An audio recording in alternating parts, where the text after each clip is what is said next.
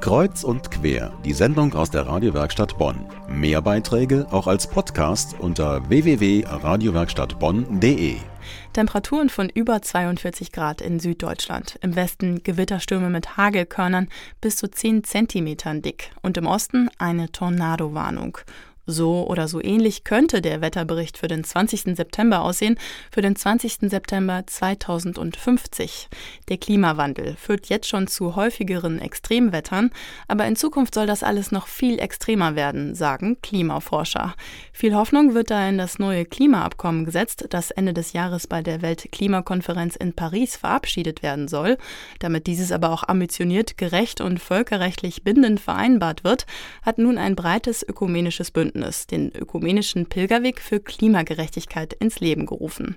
Martina Kös vom Zentralkomitee der deutschen Katholiken. Zum einen wollen wir die Menschen aufmerksam machen auf die Dringlichkeit eines ambitionierten Klimaabkommens und zum anderen wollen wir die Menschen auch mobilisieren, sich in unseren Gemeinden, Kirchenkreisen und auch in den Verbänden einzusetzen für einen ressourcenschonenden Lebensstil. Bereits letzten Sonntag sind die Klimapilger gestartet und zwar in Flensburg. Von dort aus pilgern sie nun in Etappen quer durch Deutschland entlang an traditionellen Pilgerwegen bis nach Paris. Das sind 1400 Kilometer und das alles zu Fuß.